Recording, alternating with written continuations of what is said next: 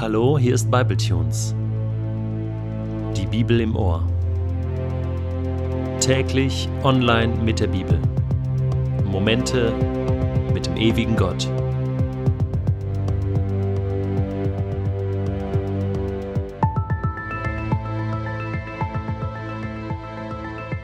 Der heutige Bibletune steht in Matthäus 10, die Verse 5 bis 15 und wird gelesen aus der neuen Genfer Übersetzung. Diese zwölf sandte Jesus mit folgendem Auftrag aus. Setzt euren Fuß nicht auf heidnisches Gebiet und betretet keine samaritanische Stadt, sondern geht zu den verlorenen Schafen des Volkes Israel. Geht und verkündet, das Himmelreich ist nahe. Heilt Kranke, weckt Tote auf, macht Aussätzige rein, treibt Dämonen aus. Was ihr umsonst bekommen habt, das gebt umsonst weiter. Steckt euch kein Gold, kein Silber und kein Kupfergeld in eure Gürtel. Besorgt euch auch keine Vorratstasche für unterwegs, kein zweites Hemd, keine Sandalen und keinen Wanderstab, denn wer arbeitet, hat Anrecht auf seinen Lebensunterhalt. Wenn ihr in eine Stadt oder in ein Dorf kommt, dann sucht jemand, der es wert ist, euch aufzunehmen. Bleibt bei ihm, bis ihr jenen Ort wieder verlasst. Wenn ihr das Haus betretet, grüßt die Bewohner und wünscht ihnen Frieden. Sind sie es wert, so soll der Frieden, den ihr bringt, bei ihnen einziehen. Sind sie es jedoch nicht wert, so soll euer Frieden zu euch zurückkehren. Wenn man euch nicht aufnimmt und sich eure Botschaft nicht anhören will, dann verlasst jenes Haus oder jene Stadt und schüttelt den Staub von euren Füßen. Ich sage euch, Sodom und Gomorra wird es am Tag des Gerichts noch erträglich gehen im Vergleich zu solch einer Stadt. Die Art und Weise, wie Jesus seine zwölf Apostel beauftragt und aussendet, macht eins deutlich. Gott hat eine Strategie, wie er die Welt retten will, die hatte er schon immer.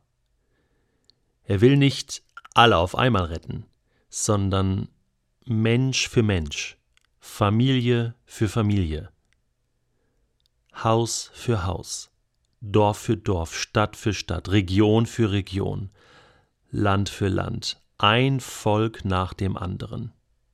Und Gott hatte ja im Alten Testament schon begonnen, mit Einzelnen anzufangen. Diese Strategie, sie hat ja schon begonnen. Gott hatte sich ja schon ein erstes Volk erwählt, mit dem er beginnen wollte, nämlich das Volk Israel, das Volk Gottes. Und deshalb ist auch der Sohn Gottes zu diesem Volk gekommen, zuallererst Jesus, geboren in Israel als ein Jude. Das ist alles kein Zufall, sondern das war der Plan. Und deswegen ist es auch kein Zufall, dass Jesus jetzt hier anfängt und sagt, hey, wir müssen dieses Volk wieder mobilisieren. Wir müssen dieses Volk Gottes wieder zurückbringen an das Herz Gottes, damit wir gemeinsam, so wie Jesus gemeinsam mit den Jüngern arbeitet, will Gott mit seinem Volk zusammenarbeiten, um die Menschen für das Reich Gottes für Gottes Gegenwart und Liebe wieder zu begeistern. Ist das nicht eine tolle Strategie? Und jetzt geht das los. Jesus geht nicht im Alleingang durch diese Welt, sondern Mensch für Mensch, Familie für Familie sucht er Leute, die mitmachen, die nachfolgen, die sich einsetzen lassen. Und so ist Matthäus Kapitel 10 ein eine Art himmlische, göttliche Strategieplanung und eine Job Description, eine Arbeitsbeschreibung für Menschen, die im Gottesreich mitarbeiten und mitmachen wollen. Alles klar. Und deswegen können wir jetzt auch gut verstehen, wenn Jesus sagt, hey, geht nichts zu den Samaritern, äh, geht nicht zu den Heiden, setzt dort kein Fuß hinein, sondern ihr seid berufen für die verlorenen Schafe Israels. Das ist jetzt logisch. Hier werden nicht einfach die anderen Völker ausgeschlossen, sondern hier wird gesagt, hey, wir fangen jetzt mal mit Israel an. Und zu den anderen Völkern kommen wir dann später. Und so sehen wir auch, dass es bestimmte Zeiten, bestimmte Zeitabläufe gibt, wo Gott sich bestimmten Menschengruppen zuwenden möchte. Auch heute, glaube ich, ist das noch so. Ich glaube, es gibt bestimmte Zeitfenster, die dann offen sind, wo der Himmel offen ist über ein Land, über eine Region, über ein Haus, über eine Familie, über einen Menschen.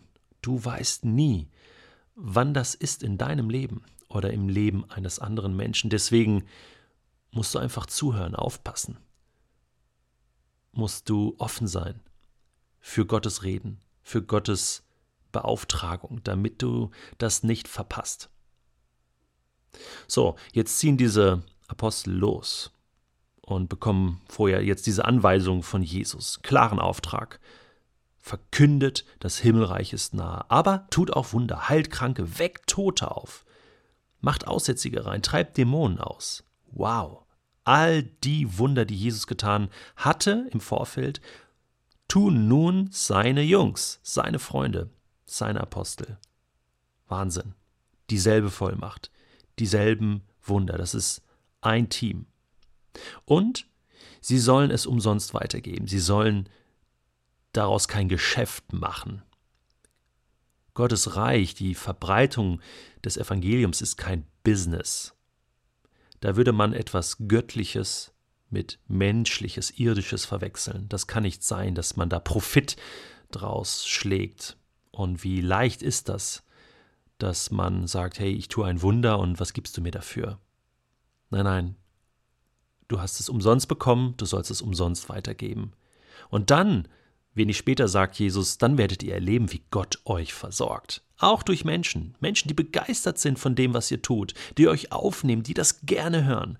Wo offene Türen, offene Häuser sind, da bleibt, da geht rein, da fangt im Kleinen an, Menschen zu gewinnen für diese Vision.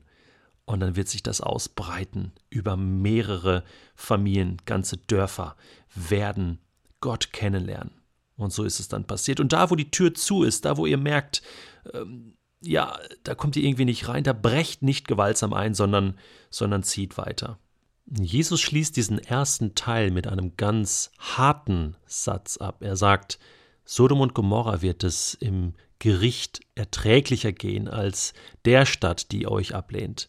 Und damit macht er eins klar, hey, die Zeit ist jetzt gekommen, wo, wo Gott nicht mehr länger fackelt und, und er will alle aus dem Volk Gottes dabei haben. Und wer nicht will, wer sich jetzt noch verweigert, der bleibt wirklich außen vor. Und der mu muss mit harten Konsequenzen rechnen, ganz klar.